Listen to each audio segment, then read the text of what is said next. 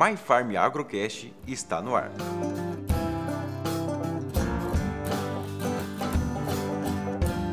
Falaremos de algumas plantas que competem com as cultivo. São hospedeiras de pragas, doenças e nematóides. Porém, tem como reverter a situação com alguns métodos e para falar disso, convidamos o professor Rafael Pedroso.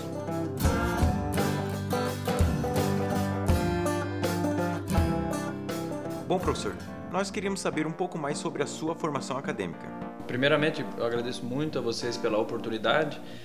A vida é feita de oportunidades, de você interagir com pessoas que têm interesse em trabalhar pelo bem maior e, e a gente sabe que hoje no Brasil o agro é o que impulsiona, é o que mantém o nosso PIB, a riqueza e levando riqueza para outras áreas do país. Então eu, eu me chamo Rafael Munhoz Pedroso, eu sou engenheiro agrônomo formado pela Exalc, USP lá em Piracicaba, formado em 2009. Eu tenho um mestrado e um PhD, né, o doutorado na Universidade da Califórnia em Davis, na área de horticultura e agronomia. E mais recentemente um pós-doutorado na Universidade de Pelotas, na UFPEL, e na Exalc novamente, onde atualmente eu, eu trabalho como professor temporário é um professor substituto ou temporário, né? Até 2021 e também como professor na Unifeob, que é em São João da Boa Vista, também no estado de São Paulo, nas áreas de plantas daninhas e manejo de em culturas oleaginosas e cereais. Ah, Para responder um pouco a parte do interesse, eu tive muita sorte de, talvez um pouco cedo na minha, na minha carreira, durante a graduação, descobrir a veia que eu gostava na parte de plantas daninhas, porque a agronomia em si já é uma área multidisciplinar com muitas e muitas áreas. E, aliás, eu admiro muito quem consegue realmente falar de tudo e ter um nível de conhecimento suficiente em todas as áreas. Ser especialista tem algumas vantagens de você poder focar somente numa área, mas por outro lado você também tem que estar sempre na vanguarda daquela área e se mantendo por dentro. Então, basicamente, rapidamente para dizer, durante a graduação eu tive a oportunidade de fazer alguns grupos de extensão porque só dentro da sala de aula você não tem exatamente a visão do que acontece lá fora. A teoria explica a prática, sem a, a prática a gente não tem falta, os, os dois se complementam, né? E então eu tive alguns grupos de extensão, por exemplo, o GEA lá na Exalc, onde eu realmente botei a mão na massa e aí comecei a surgir o interesse de por que, que, que eu faço com essas plantas, como que eu, por que, que existem alguns produtos, alguns defensivos, pesticidas que conseguem controlar só algumas plantas e outras não. Aí comecei a me interessar pela parte bioquímica por trás. E dali em diante fui estudar, porque realmente são fatores que causam perdas muito grandes. A gente tem uma necessidade de alimentar uma população crescente no mundo.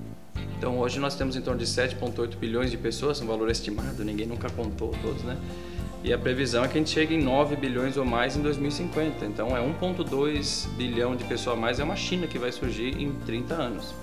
Fora outras partes do planeta onde as pessoas vão saindo um pouco da faixa da miséria. E o que é bom, lógico, e precisam se alimentar. A gente às vezes não compra um celular todo dia, nem todo mês, pode não comprar um carro, mas não teve um dia que você não se alimentou tem gente que infelizmente às vezes não tem o alimento. Então, essa área de agronomia, agricultura, ela é basicamente a necessidade básica que a gente tem. Do mesmo jeito que a gente tem necessidade de educação, tem necessidade para o alimento, então, e as plantas daninhas vão ter um papel chave nessa mudança e nesse crescimento de produtividade que a gente precisa ter. Por que a buva é uma planta daninha tão difícil de controlar? Ela não era inicialmente uma das principais plantas daninhas, inclusive alguns amigos, ou por exemplo o professor Ricardo Vitória da Exalc, comenta que na década de 70 pouco se falava, por exemplo, sobre a buva, era uma planta de mais fácil manejo, eram outras plantas que eram importantes. O que aconteceu, né? A buva, só para contextualizar melhor, o que nós chamamos de buva, alguns lugares chamam de voadeira, que as plantas daninhas têm vários nomes comuns. Então você pode chamar de uma coisa, o sul chama de um nome, às vezes outros nomes no norte, nordeste. A buva, na verdade, é um complexo de três espécies principais de plantas daninhas. Todas as, todas as plantas têm seu nome científico, né? Uh, então, no caso, são três espécies dentro de um gênero que a gente chama de conisa. Então, tem a conisa canadensis, conisa bonariensis e a conisa sumatrensis, que nem sempre são muito fáceis de identificar. E já aí já começa o primeiro problema. A pessoa te fala que tem uma buva e não, você não sabe que espécie que está se tratando. Mas elas têm várias características em geral comuns entre elas, como uma grande produção de sementes. Então, esse é o primeiro ponto-chave na dificuldade de manejar. Poucas plantas que escapam na área, em pouco tempo, vão, vão levar uma infestação muito grande. Uma planta que produz potencialmente 300 mil sementes por planta ou mais, é uma planta de difícil manejo, porque um pouco, um, um pouco que você fez ali na área, ou plantas que crescem na cerca, nem todo produtor tá se, se importa com manejo na beira de cerca, beira dos talhões. Então elas acabam produzindo sementes e mandando para a área. Vou enriquecendo o que a gente chama de banco de sementes do solo, que é aquele reservatório natural onde, onde as sementes ficam até germinarem para as próximas safras. Então, o primeiro fator é importantíssimo é esse. Além disso, produ a produção de semente muito prolífica tem outra dificuldade que as sementes são pequenas e muito leves e levadas pelo vento. Então, um dia de vento, você começa a ver sementes sendo dispersadas e elas atingem grandes distâncias. Aí, nesse momento que vem aquele senso de comunidade que muitas propriedades lado a lado com as outras são afetadas por uma pessoa que está mais próxima e não faz um manejo, por exemplo, um manejo é, muito bem feito de buva. Áreas mais sujas, próximas de áreas mais limpas, você vai ter o movimento das sementes. Então, os casos de buva, uma grande dificuldade hoje é, são casos de biótipos resistentes a herbicidas, que é um, um fato que eu já vou comentar. Mas então, basicamente, nem todos os casos de resistência surgiram na própria área, porque a resistência geralmente ela se relaciona a alguma característica mais rara, alguma mutação, alguma diferença no genoma destas plantas que é diferente da maioria da população. Então é uma, é uma coisa rara, muitas vezes é muito menor do que 1% de chance, 0,0001% de chance de alguma planta ser diferente. Tem muito trânsito de maquinário no Brasil, nem todo mundo tem uma colhedora, uma grade para utilizar. É, algumas partes do país, por exemplo, colhem a soja depois das outras. O Rio Grande do Sul geralmente colhe depois do Paraná, porque plantou mais tarde, semeou mais tarde a cultura. Então, se você não tem uma sanitização perfeita do maquinário, você pode trazer sementes. É uma maneira importante. Então, já deu a perceber que o manejo de plantas daninhas você tem uma área bem multidisciplinar, onde você precisa pensar em vários fatores, não só na planta, e sim até na própria região, tentar trabalhar em cima de manejar. Mas então, para ser um pouco mais coeso na resposta, aqui um pouco mais, mais resumido, ela é uma espécie que se, se, se, dispersa muito bem, produz muitas sementes. É uma planta rústica que consegue sobreviver bem em, em condições de solo mais seco. Ela se desenvolve na entre safra, germina geralmente em outono inverno, que é uma época que o produtor geralmente não se preocupa muito com o campo, porque não tem uma cultura, geralmente, falta água, difícil manejo para aplicar em plantas estressadas, alguns herbicidas não vão se translocar muito bem, e o principal são esses casos de resistência. Então, basicamente, a buva era uma planta bem simples de controlar com doses baixas, por exemplo, de um herbicida que a gente chama de glifosato, que todo mundo conhece, já ouviu falar do glifosato, alguns já, já automaticamente relacionam ele com problemas lá de câncer e tudo mais. Mas na realidade era um produto usado desde a década de 70, bastante seguro, baixíssima toxicidade para mamíferos. Ele, é bem, ele tem um perfil bem interessante para ser utilizado e por ser o mais barato e o mais comum é o que o produtor faz mais uso. E ao utilizar a mesma ferramenta diversas vezes ao longo dos anos, sem outras medidas de controle, aquelas plantas que vão sobrevivendo, no ano seguinte você aplica o herbicida, ou dali três ou quatro meses, ela não morre e ela vai sendo favorecida. Até que chega um momento que opa, o problema explodiu, e agora tem que apagar o fogo e controlar 30 plantas por metro quadrado, que seria mais fácil ele ter feito uma mudança no manejo anteriormente. Não é fácil, é muito mais fácil eu falando do que a realidade, porque quando você trata de herbicidas, são produtos que podem matar a planta. Eles podem causar uma, uma fita, o que a gente chama uma queima, por exemplo, na cultura do produtor. Então ele precisa de muito conhecimento técnico para fazer uma troca. Tá, esse ano eu não vou utilizar esse herbicida, eu vou utilizar ele mais uma outra molécula, mas eu não sei qual, eu tenho medo de causar um problema. O custo geralmente é maior em outras moléculas, só que a necessidade de pensar a longo prazo. Tá, daqui 5, 6 anos eu estou gastando menos agora, mas daqui 5, 6 anos eu vou aumentar 400% o meu custo, ou quatro vezes. Tá, então é melhor eu gastar um pouco a mais, diversificar o manejo agora e para tudo precisa de conhecimento. Como não existe a parte de extensão no Brasil, é, é um pouco diferente, um pouco dificultada pela grande dimensão do país, então algumas vezes ele acaba optando por manter o manejo que ele acredita que está bem e o outro ponto interessante é também o tamanho das áreas. É muito difícil você monitorar áreas muito grandes. E nesse ponto que vai entrar futuramente, eu espero, uma, uma, uma, ajuda no manejo por sensoriamento remoto, uso de drones para identificar aqueles primeiros focos de plantas que estão, que estão escapando ao manejo. Geralmente são algumas plantas que vão se desenvolvendo, produzindo sementes, vão aumentando no que a gente chama de reboleira nas áreas.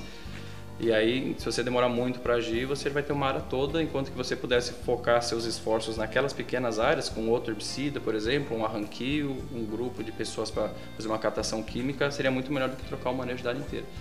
É, a mensagem nesse ponto é vamos tentar ser um pouco mais proativos do que reativos. A gente geralmente reage a um problema que já saiu totalmente de controle, ao invés de tentar manter medidas para conseguir fazer um controle inicial e perceber o problema mais no início. O caso, já que a buva, por exemplo, é uma das espécies que pode se desenvolver na, na entre safra, entre safra já é uma palavra diferente para cada região do país. Então, para quem está na região do Cerrado, talvez mais para norte, até a região sudeste, algumas áreas, você a entre safra seria depois da colheita, por exemplo, do milho safrinha, que poderia ser entre maio, uma época bem seca, entre maio e setembro, outubro, quando você não tem uma cultura especial, porque não tem condições climáticas adequadas se você não tiver irrigação. Não chove, não, tem, não vai ter cultura. O sul do país é diferente, você tem chuvas mais frequentes e mais regulares ao longo do ano, então você pode ter uma cultura de inverno e uma cultura de verão, e a entre safra poderiam ser esses, esses, esses pequenos intervalos de dois ou três meses entre estas. Então vamos pensar um pouco para essa parte mais, mais a norte do país, a Cerrado. O é, que, que seria as opções, né? Você, se você não for colocar uma cultura para entre safra, você, você plantou a soja, plantou o milho ou milheto, deixou na área, você vai ter algum momento onde você vai ter a vai ficar vai ter uma fragilidade ali, você vai ter a cultura senescendo e não vai ter nenhuma planta ocupando a área tem um pouco de umidade, às vezes orvalho da madrugada, alguma maneira de as plantas começarem o desenvolvimento, ou principalmente plantas que já estavam na área, mas acabaram só não sendo controladas, estas vão sobreviver na entre safra e vão produzir sementes que vão enriquecer o banco de sementes. Então, quando, quando, cada vez que você tem adição de sementes ao banco de sementes, uma planta fazendo 100 mil, 80 mil sementes, obviamente que o problema vai aumentando. Então a tendência é piorar. Então a gente tem que olhar o manejo de forma holística. Eu sei que é uma palavra bem estranha, mas é para pensar que você é o ano inteiro. Manejar plantas daninhas não é só manejar durante a cultura, durante o ano inteiro, principalmente na entre safra. Quais são as opções? A melhor e mais inteligente, no meu ponto de vista, é você colocar uma cultura de cobertura. Você de alguma maneira pensar uma maneira no qual o seu sistema suportaria uma outra espécie. Então isso é feito, por exemplo, quando você tem um consórcio milho com braquiária. A pessoa vai ter que manejar, é mais difícil, é mais técnico, mas ela vai ter uma maneira de colocar as duas plantas ao mesmo tempo, ou semear a braquiária um pouco mais tarde. Depois que colhe o milho, a braquiária vai ocupar a área, vai fazer como se fosse um pasto ali. E você pode ter suporte para animais na entre safra, ou senão você pode utilizar a própria cultura como cobertura da área então prevenindo o crescimento de plantas daninhas nessa época que seria de fragilidade. Então ela ocupou o espaço. Essa é a melhor maneira, inclusive você vai ter diversos benefícios que não são somente no manejo de plantas daninhas, como palha para a cultura seguinte, algum auxílio no manejo de, de, de pragas em alguns casos, ou você vai ter melhoria nas condições do solo, aporte de matéria orgânica, muitas coisas. Então a principal seria essa, mas para quem não tem essa opção, pelo menos pensar no que a gente chama de pousio manejado. Pousio é a área que fica parada. Pousio é aquela área que você vai chegar ali em julho, agosto, vai ver aquele monte de planta daninha produzindo semente. Então, pousio manejado é você fazer algumas interfer interferências, seja um manejo, por exemplo, mecânico, com rolo faca, que é um implemento que consegue picotar um pouco as plantas, controla algumas, outras não. Uma roçada, mas eles são geralmente mais lentos, porque são os equipamentos que são mais estreitos, tem que gastar mais tempo fazendo.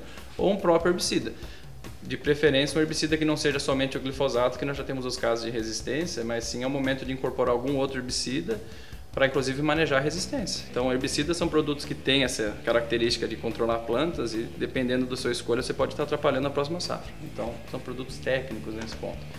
E, por fim, fazer além da cultura e do pousio manejado, basicamente a, última opção é tentar evitar ao máximo o pousio de alguma maneira que seja interessante para o uso da área. Então, talvez trazer alguns animais, pelo menos para tentarem se alimentar de alguma coisa que tem crescendo na área. Mas, se não, na ausência da habilidade de colocar uma planta ou em consórcio ou isoladamente, como, uma, por exemplo, um adubo verde, e na ausência da possibilidade de manejar de alguma maneira, muitas áreas brasileiras são arrendadas, que só são utilizadas e pagas durante a safra. Essa, e são grandes percentuais de áreas assim. Para essas que é o nosso grande problema porque ninguém teve interesse de manejar na entre safra quando não tem uma cultura. Então pensar em formas, pensar o principal, talvez a mensagem que eu deveria deixar agora bem clara é que tudo que a gente faz na entre safra, mesmo que seja financeiro, imagina alguém que tem mil hectares tendo que aplicar na ausência de culturas. Eu entendo que a lógica dessas pessoas é esse, não vou fazer isso. Mas tudo que você faz, você melhora a condição para a próxima cultura e você retorna esse dinheiro em produtividade. Tem alguns trabalhos interessantes que mostram que se você faz um pousio manejado, ou uma cultura de entre safra, pode ser uma, um milheto, uma aveia preta, ou você fez um consórcio com milho com braquiária, você ganha pelo menos 8% de produtividade na soja seguinte. E 8% de uma produtividade média de 56 sacas, nós estamos falando em mais ou menos 4 sacas, ou seja, 300 reais, os números bem por cima, mas 300 reais com certeza pagou aquelas duas ou três aplicações que você fez atrás, que vão te custar talvez 100 reais por hectare. Então você ganhou muito no sistema porque você vai ocupar o espaço, as plantas daninhas não vão se desenvolver tanto, elas vão ter você colocou uma planta para competir, você manejou as plantas daninhas com herbicida, vai ficar muito mais fácil para você semear a cultura no limpo depois do que chegar com aquelas plantas gigantes. E, e você o sistema vai valer a pena. Então esse manejo outonal, o manejo de entre safra é diferente entre os estados, e mas tem toda essa característica de evitar o crescimento das plantas, que elas são plantas oportunistas, em algum sentido, pensando no sentido da palavra, de que elas vão aproveitar que existem recursos disponíveis. Se tem recursos disponíveis para a planta daninha, por que não utilizar uma cultura? Então um pousio não é tão interessante para o cultivo, né? Não, porque basicamente você está você tá permitindo que as plantas daninhas, que por características são plantas rústicas, competitivas, ruderais, que nós chamamos que produzem muitas sementes, a gente está basicamente deixando elas se reproduzirem. Então, pousio, áreas paradas, áreas abandonadas, são áreas onde um banco de sementes vai ser muito rico. E assim que voltarem as chuvas, vai haver uma, aquela infestação enorme que vai forçar a aplicação de mais, mais frequente de produtos ou, por exemplo, pessoas que fazem manejo diferentes, como manejo mecânico com cultivadores, você vai ter mais plantas sobrando na área, principalmente na linha da cultura. Então, o nosso objetivo tem que ser, a gente tem que pensar manejo de plantas daninhas como manejo de vegetação. Eu não faço manejo de plantas daninhas, eu tenho que escolher a vegetação que eu quero para favorecer a minha cultura. A infestação dessas plantas é um grande problema. Mas só a utilização dos herbicidas resolve esse problema? Não, exatamente. Herbicidas eles têm várias características interessantes. Eles, eles podem ser, ele, dependendo do herbicida e do que a gente chama de mecanismo de ação, que é, o, que é basicamente o que o herbicida inibe, ou onde ele atua na planta para causar todo aquele estresse e morte. Eles podem não ter eficácia sobre alguns grupos de planta, outros sobre outros grupos, ou citar alguns exemplos do que a gente chama de auxínicos, por exemplo, 2,4-D, de camba, vários produtos de pastagem não matam gramíneas. Então por isso que eles são usados em pastagem para matar aquelas folhas largas que estão ali, as culturas, as plantas daninhas que são nós chamamos de dicotiledôneas, né? Por outro lado, tem os graminicidas, inibidores da CCase, que são bem seletivos para folhas largas, então eles só vão, vão controlar as gramíneas. Então, o herbicida tem que ser utilizado de acordo, ele tem que ser selecionado principalmente de acordo com o espectro de ação, quais espécies que você tem na área e, e como que você vai conseguir, vai conseguir controlá-las. Não sei, não sei as plantas daninhas, dificuldade de identificação, existe. Quem trabalha com plantas daninhas potencialmente trabalha com quase qualquer espécie, porque tudo pode se tornar indesejado naquele momento, naquela situação. Então é difícil identificar, mas é necessário para você identificar uma molécula ou um herbicida que tenha atuação e eficácia sobre aquela planta daninha. Alguns casos, por exemplo, elas acabam sobrando porque a ferramenta que você utilizou não tinha eficiência sobre aquela planta, você não sabia ou era o único herbicida que tinha disponível. Então, o principal seria isso, que tem um espectro de ação interessante, que não deixe resíduos na área para uma cultura futura, a gente chama de carry over, carry over, um efeito que é a, o herbicida continua no solo e aí aquele pouco resíduo, aquelas poucas partes por milhão que ficam na concentração no solo, são suficientes para afetar uma cultura vizinha. Por exemplo, vou citar um ou dois exemplos aqui desse problema de seletividade. Alguns produtos usados como na cultura da soja, em condições específicas, podem afetar o milho. Um herbicida, por exemplo, chamado fomezafem, excelente ingrediente ativo, em pós ou pré-emergência, ele pode sim ter um período de até 150 dias para a semeadura do milho, dependendo da situação, da dose, então é uma coisa que tem que prestar atenção. Ou alguns outros herbicidas da soja, ou herbicidas de milho, algumas situações, por exemplo, milho é semeado para na entre safra, na parte de inverno para produção de sementes. Minas faz isso, produção em pivô de milho para colheita de sementes para serem utilizadas logo em seguida. Você faz uma aplicação de atrazina, ele tem um efeito no solo residual, ele pode afetar a soja. Então tem que sempre pensar então que tá, eu defini meu herbicida, mas defina vários herbicidas, porque alguns deles podem ter esse efeito de, de, de resíduo no solo que a gente chama de carryover. Glifosato não tem, paraquat não tem, vários não tem, mas alguns podem ter e você não quer descobrir da pior forma, matou sua cultura, você quer descobrir antes, lendo a bula.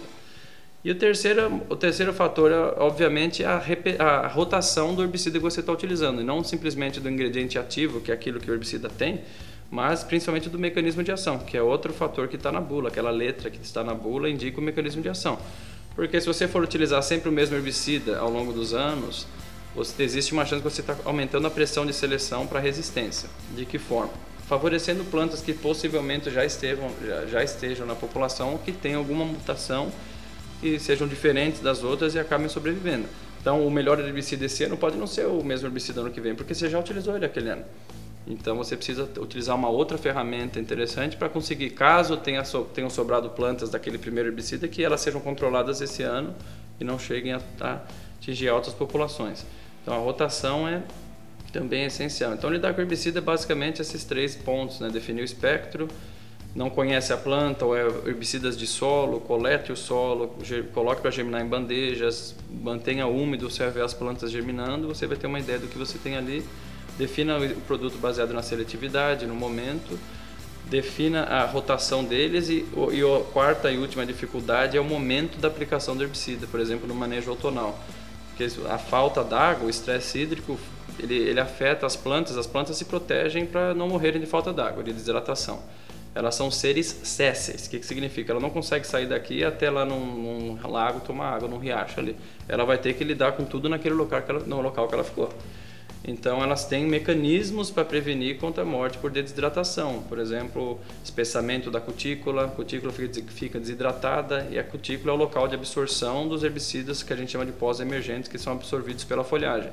Então, vai ser mais difícil controlar uma planta daninha sob estresse hídrico, porque a absorção vai ser mais dificultada e aqueles herbicidas que se translocam na planta, como o glifosato, é um produto altamente móvel e sistêmico, eles não vão se translocar muito bem porque a, a fotossíntese está muito baixa. E eles precisariam do floema, da, da, do, do carregamento de açúcares no floema para realmente serem translocados pela planta. Então, tem as suas dificuldades, demanda muito conhecimento, mas onde tem a dificuldade, tem a oportunidade também de trabalhar e fazer um manejo interessante. Então, a última coisa que eu poderia falar é que eles são, são produtos altamente interessantes, são uma ferramenta a mais. Como toda ferramenta, se utilizados isoladamente, vão ter algum problema, porque quando você mais repete a mesma ferramenta, você favorece, você coloca mais pressão de seleção para que uma planta talvez consiga sobreviver na área, porque você repetiu muito a aplicação, você favoreceu muito essas plantas que podem estar presentes, que nós chamamos de biótipos ou populações resistentes mas tem que ser colocadas num sistema onde você tem um manejo mais diversificado. Quanto mais a gente diversificar o sistema, mais difícil vai ficar para uma planta se adaptar nele. Um sistema que só utiliza o mesmo herbicida repetidas vezes e as mesmas culturas, ele é um sistema onde a planta daninha pode se adaptar muito mais facilmente. Você tem uso de outras modalidades de manejo, como mecânico algumas vezes, ou cultural, com culturas de rotação, físico, tudo que você puder fazer de manejo integrado de plantas daninhas vai, vai ajudar. E só a última coisa que eu deveria pontuar é que conforme a gente fala de resistência, muita gente acaba achando que o herbicida que causou. O herbicida não causa, é simplesmente ele elimina plantas suscetíveis e as resistentes que por algum motivo conseguem sobreviver, seja porque tem mutações no sítio de ação, na enzima que o herbicida age, detoxificam o herbicida, do mesmo jeito que a gente detoxifica paracetamol, eles também podem detoxificar aquela molécula do herbicida. Ou diversas outras mudanças, absorção menor do herbicida, translocação ela, ela pode sobreviver, mas não foi porque o herbicida foi lá, entrou na planta e causou. O herbicida não, eles não são mutagênicos, não causam, esse, essa, não vão causar mutação. Senão eles não poderiam ser usados, porque ele poderia causar uma mutação em mim. Então eles são produtos bem mais seguros que isso, bem estudados, mas o que acontece então é que na verdade ele elimina facilmente as plantas que são suscetíveis e as possíveis que são resistentes, que sobrevivem na área, vão se reproduzir. Se você fizer isso ao longo dos anos, obviamente você vai ter uma área, um momento ou outro tomado pela resistência. Então é importante diversificar. Mas é errado pensar o herbicida causou? Não.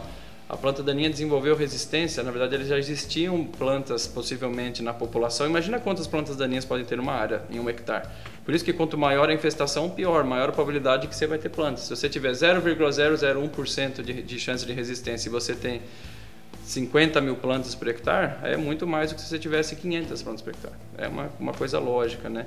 E também falar que a planta daninha se adaptou, se acostumou com herbicida também não. Aquela planta em si, ou ela viveu ou ela, ou ela morreu de acordo com o que ela conseguiu fazer com herbicida. Então, mais ou menos isso só para deixar um pouco claro em relação a esse tema de resistência, que é um fenômeno importantíssimo mundial, não é só no Brasil, é no mundo. Já são mais de 500 casos de resistência no mundo de, de populações de biótipos resistentes a herbicidas. E uma vez que você selecionou resistência em uma área, ele vai se tornar o biótipo dominante. dificilmente você vai retornar a população uma condição de suscetibilidade porque aquele se tornou o biótipo dominante. E a gente só usa o termo resistência em plantas onde você pode encontrar em espécies que haja suscetibilidade. Então, o caso da buva. Inicialmente, a buva era controlada com um litro e meio de um glifosato original, do glifosato sal isopropilamina, por exemplo. Um litro e meio não é uma dose alta. Então, ela era sens tão sensível ao glifosato que rapidamente você eliminou que era suscetível e essas plantas resistentes foram ocupando a área, a área se disseminando e a gente repetiu muitas vezes o herbicida então não é um problema da tecnologia RR, por exemplo, mas sim a falta de você utilizar uma outra, uma outra ferramenta em conjunto. Então a gente, a gente começou a colocar o glifosato em maior, maior em uso mais frequente, às vezes seis, oito vezes ao ano a aplicação e remover os outros herbicidas que poderiam manejar esses escapes ao glifosato. Então é um efeito conjunto de aumentar a frequência de um e diminuir a dos outros que acabou levando a isso. E hoje então existe uma grande necessidade de de diversificar mais o manejo. E uma dessas maneiras é como nós falamos, por exemplo, com culturas de cobertura, o consórcio, milho, braquiária, o milho e pânico, que são maneiras muito, eh, muito boas de, de aumentar a resiliência da sua produção agrícola. A gente quer produzir por 50, 100, 500 anos, não por mais 10 anos e, e acabar. Tem pessoas abandonando áreas por causa de problema de resistência ou problema de plantas daninhas em geral porque seria muito caro para ele conseguir. Ele vai ter muitos anos de problema de muitas plantas daninhas vindo. Ele vai gastar tanto com o manejo que algumas pessoas largam a área. Então isso é uma coisa como pesquisador que chega a deixar, não é só chateado a palavra, mas é, é chegar a deixar a pessoa um pouco revoltada de pensar que a gente está falhando ainda hoje nesse tipo de manejo, né? E o que o senhor tem a nos dizer sobre Amaranthus palmeri? Bom, Amaranthus palmeri ele tem uma história no Brasil bem curta, e eu, eu gostaria que fosse curta, que realmente ele fosse radicado, né? Mas basicamente nós já temos, nós temos mais de 10 espécies dentro desse gênero amarantos que são nativas do país. Amarantos retroflexos, amarantos viridis, são o que a gente chama de caruru. Caruru você encontra na rua, na, rua, na cidade, são punks, que são plantas alimentícias, inclusive você pode comer uma folha ali, tá meio com fome no meio de uma tarde, lava bem, você pode comer como salada. Mas obviamente que a gente não utiliza para isso, né? Mas elas são, os carurus são plantas bem comuns, bem rústicas. Eles têm, eles têm, um, eles têm um, são plantas agressivas no, no crescimento. Muita gente que está talvez nos escutando agora não sabe, mas são plantas C4, ou seja, a fisiologia delas é que elas têm um ciclo de assimilação de carbono do tipo C4. Existem a C3, C4 e o que nós chamamos de CAN, que são aqueles cactos, plantas de deserto. C4 são plantas altamente eficientes porque não possuem fotorrespiração então elas conseguem trabalhar com o estômago parcialmente fechado sem que a fotossíntese cesse devido ao bisco utilizar oxigênio na reação e tem uma alta eficiência no uso da água e são folhas largas, dicotiledonas. Então não são só gramíneas que são C4. O Amaranthus palmeri é uma, é, um, é uma espécie que nós não tínhamos no país. É nativa do continente americano, principalmente da, da América do Norte Lá nos Estados Unidos é uma das principais plantas daninhas que eles têm. Base, novamente, casos de resistência a herbicidas, a gente utilizando. Geralmente, as aquelas mais problemáticas são as resistentes, porque elas acabam, você vai eliminando a competição para ela. Uma planta daninha resistente ao glifosato, por exemplo, ela é favorecida pela aplicação do glifosato, porque ela vai se comportar como uma cultura, ela vai sobreviver, você eliminou a competição dela, agora ela só encontrou a cultura para ganhar, e ela ganha. É uma planta altamente eficiente. Pode, pode ter mais de 2,5 metros e meio de altura, muito grande. E, e, um fator interessante do Amarantos Palmeira é que ele não existia no Brasil, mas já existia na, na, Argentina, por exemplo. Então, por muito tempo, os estados que fazem fronteira com a Argentina esperaram a entrada do Amarantos Palmeira. E foram, foram pesquisando, foram melhorando a parte de biologia, morfologia, para entender isso. Mas nos surpreendeu que em 2015 foi confirmada então a infestação de Amarantos Palmeri e no Mato Grosso. Exatamente, região de Sapezal, Alta Floresta, com áreas tomadas por, pelo Amarantos Palmeri. No, no, caso, em 2015 foram confirmados alguns focos com um total de 9 mil hectares, 9 mil campos de futebol, é bastante coisa. E a explicação oficial do Ministério era que provavelmente algum produtor trouxe uma colhedora contaminada de algodão lá da Argentina. O cara comprou a colhedora de algodão lá de onde existe a planta daninha e acabou não fazendo a limpeza correta e disseminou então eu, eu, me lembro de assistir algumas, algumas palestras sobre isso, onde a ideia de alguns produtores era que talvez eles começaram a ver aquela planta um pouco diferente por volta de 2012. Então talvez foram alguns anos até que você confirmasse. E essa planta pode produzir até um milhão de sementes por planta. Então você percebe que elas têm algumas coisas em comum. Uma planta que produzisse um feijão, por exemplo, que faz 50 sementes muito grandes, a semente é grande, tem bastante reserva, mas ela não se dissemina à distância, porque é grande e são poucos descendentes. Então você vê que em geral elas têm essa característica de serem bem prolíficas, né? Então, em 2015 em diante, o Ministério adotou então algumas mudanças, né? Eles estão tentando erradicar a planta, evitar que ela, que ela se dissemine porque é uma planta extremamente agressiva e, e, as, e as plantas que foram encontradas tiveram inclusive que trazer alguns especialistas, né? Porque a gente pode até identificar, mas realmente alguém botânico para identificar aquela planta. Pessoas vieram e identificaram realmente Amaranthus palmeri, não existia aqui. Ela pode ter uma hibridação com alguns amarantos que nós temos, amarantos espinosos, por exemplo, e como os biótipos, as plantas encontradas já eram resistentes a glifosato e inibidores da LS, que são outro mecanismo de herbicida, existe o risco que elas vão então passar um gene de resistência para nossas plantas, onde não existe ainda esses casos. Porque é uma hibridação que pode acontecer, né? E elas estão lá, então no momento tem uma, uma estratégia de erradicação, então tem a visita de fiscais nas áreas, se eles encontrarem plantas vivas, pode ser, pode, o produtor pode ser multado, então ele tem que manejar antes do florescimento, arrancar ou, é, incinerar as plantas ou enterrar em grande profundidade. E muitos produtores saíram do algodão nessas regiões e foram para soja e milho, onde tem mais opções de manejo com herbicidas principalmente.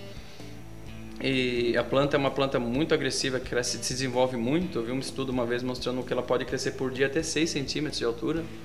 Então, não é, não é que são várias plantas, mas as folhas vão crescendo, o caule se alonga rapidamente. Então, como alguns herbicidas dependem muito do estágio de aplicação, do tamanho da planta, do número de folhas, alguns dias de atraso por algum motivo, seja não chegou o produto ou choveu, a planta pode ter passado do estágio de crescimento, por exemplo, a aplicação de inibidores da protox na soja, né? Então, infelizmente, ele então está nesse estágio de, de contenção. E a última vez que eu tive alguma atualização, porque eu me lembre, a informação era de que aqueles focos iniciais, o manejo estava funcionando bem, talvez 50% a 60% de redução de infestação, mas que eles tinham descoberto novos focos e a área estava em torno de 12 mil hectares. E eu já vi alguns estudos mostrando que, por exemplo, alguns pássaros se alimentam das sementes e podem levar quilômetros de distância. Então eu acho muito bom para quem estiver escutando ir atrás um pouco do entender como que você identifica essa planta. Ela tem umas características biológicas peculiares, porque pode ser que ela venha a se tornar assim uma planta presente no Brasil em, em grandes áreas a longo prazo. Eu sei que tem muitas empresas, indústrias de herbicidas que estão focados já em, em registrar esse produto na bula para manejo de, na soja, no milho, no algodão. Minha dica de, de identificação então é a seguinte: ela tem uma característica peculiar que, se, que, que, que é o seguinte: é uma espécie dioica, onde você tem plantas macho e plantas fêmeas. Exatamente, você não tem. É até uma coisa um pouco ilógica, né? Como que uma planta daninha que tem tanto sucesso consegue ter plantas que só são macho e outras fêmeas? E mais impressionante ainda, em geral, 70% da população é, são plantas macho, que vão produzir então pólen para a fecundação das fêmeas. Então, a cada 10 plantas, só 3 fazem semente o que é uma característica boa para nós em manejo, mas mesmo assim não atrapalhou o desenvolvimento dela. Ou seja, não chegou uma única planta, porque se fosse sozinha ela não conseguia. Então, o que, que você tem você tem que saber isso caso um dia você tenha que coletar sementes, por exemplo. Você não vai coletar semente da planta macho. Planta fêmea é aquela que você segura aquela a, a panícula, a panícula do, da planta e você vai ver que ela tem algumas brácteas espinhosas vão machucar um pouco a mão. Essas são as plantas fêmeas. E outra característica bem, bem peculiar do Amaranthus palmeri, que muita gente chama de caruru gigante no Brasil porque é o mais alto realmente, é que você tem então a folha dele, né? Você tem o limbo foliar e você tem uma estrutura que chama pecíolo, que é o que vai ligar o limbo foliar até o combo da planta. Esse pecíolo no Amaranthus palmeri é mais longo do que o comprimento do limbo. Então, se você pega o limbo e dobra em relação a, a, ao pecíolo, vai ver que ainda vai sobrar pecíolo em relação ao limbo. Quanto muitos outros carurus que a gente encontra, vai na rua, vai no campo, você vai ver, nossa, olha o tamanho desse pecíolo, esse cabinho. É, mas na hora que você dobra, o limbo é maior. A extensão da folha é maior do que o, do que o pecíolo, então não é um Amaranthus palmeri, mas as plantas de Amaranthus palmeri têm consistentemente pecíolos mais longos que o limbo. Tem outras características também, mas essa é uma daquelas que eu queria citar para ajudar no manejo, né? E além disso, tá, o Uruguai também já está um pouco infestado dessa planta daninha nos últimos anos. Acho que em 2017 foi, foi confirmado. Então ele está em todo lado para a gente, infelizmente. E, e, pode sim chegar em outras áreas e causar mais problemas do que nós já temos. Né? E o que o senhor tem a dizer sobre a série que o senhor gravou para My Farm Agro? Essas duas primeiras séries, então, essas iniciais que foram gravadas e logo tenho certeza que vão estar disponíveis, elas lidam um com a necessidade do controle de plantas daninhas. Né? A primeira delas vai se chamar Você no Controle, onde basicamente eu vou abordar temas relevantes à área de plantas daninhas, a ciência de plantas daninhas, ou amatologia, herbologia, como alguns chamam, que afetam o manejo, afetam a eficiência do controle, mas muitas vezes são um pouco negligenciadas. Por exemplo, tudo que eu falei agora sobre a biologia das espécies, capacidade de produção de sementes, presença de só produção de sementes ou de outros propágulos vegetativos, necessidade de conhecer o banco de sementes, de fazer um manejo correto, como a dormência talvez afete o manejo e peculiaridades de herbicidas, que são a principal ferramenta utilizada, mas não deveria ser a única, né? em relação à sua aplicação, em relação ao seu funcionamento, seu mecanismo de ação e a resistência. Então essa é uma das séries que eu recomendo que sejam talvez a primeira série a ser assistida pelos amigos que tiverem interesse nessa área para trazer todo mundo para o mesmo nível em relação a conversar conversa sobre plantas daninhas. E não só somente coisas básicas do tipo eu só já sei, eu só estou revisando. Sim, informações atualizadas de potencial de produção de sementes, de longevidade que eu tentei trazer para tornar então a conversa um pouco mais aprofundada e complexa. Segunda série que nós gravamos, eu foquei então em atualidades e, e dicas para manejo realmente de plantas daninhas na soja e no milho. Aspectos relevantes que você tem que saber para não fazer somente uma aplicação baseada na dose da bula e acabou. Entender primeiramente né, qual que é o momento de fazer uma intervenção, uma lavoura de soja que se desenvolve ali por 120 dias, às vezes 110, qual que é o momento de fazer uma intervenção, pode ser com herbicida ou não, baseado naqueles períodos de interferência, quando que a cultura começou realmente a sofrer um impacto negativo das plantas daninhas, quais são os fatores que, que ligados a isso, seja em grau de infestação, a espécie de planta daninha que você tem, o ambiente, e obviamente o manejo em si, desde pré, pós-emergentes, outras ferramentas. E uma parte que eu acho que talvez seja a cereja do bolo nessa segunda série é a discussão sobre as novas tecnologias de tolerância a herbicidas que vão estar disponíveis no Brasil nos próximos anos, as quais já estão disponíveis ao público americano, por exemplo, há alguns anos. Nem sempre com experiências totalmente positivas, que eu tentei trazer também como explicação do que aconteceu, principalmente em relação à aplicação e que vão servir para balizar então o que, a gente tem que fazer aqui. Então a gente vai ter uma segunda geração de plantas transgênicas nos próximos anos, talvez dentro de um ano e meio, dois ou três. E então daqui a três, quatro anos a gente vai estar falando de, por exemplo, termos como soja enlist, E3, soja extend, extend flex, algodão extend, milho enlist. Então eu acho que é interessante para a gente, o quanto antes, conseguir entrar em contato e absorver esse conteúdo para conseguir posicionar melhor, porque são tecnologias importantes que têm seu, seu, seu uso correto, como todas têm, e podem sim ser incorporadas no manejo diário nosso para garantir aquela conversa lá do início, que a gente consiga aumentar a nossa produtividade de forma gradual, utilizando o que a gente já tem diária, se for possível, para então atingir o objetivo de, quem sabe, segurança alimentar mundial e e que o Brasil continue esse grande celeiro que ele é, né? Bom, muito obrigado, professor. E obrigado a você, ouvinte, que nos acompanhou nesse podcast. Aproveite também e acesse nosso site myfarmagro.com. Até mais!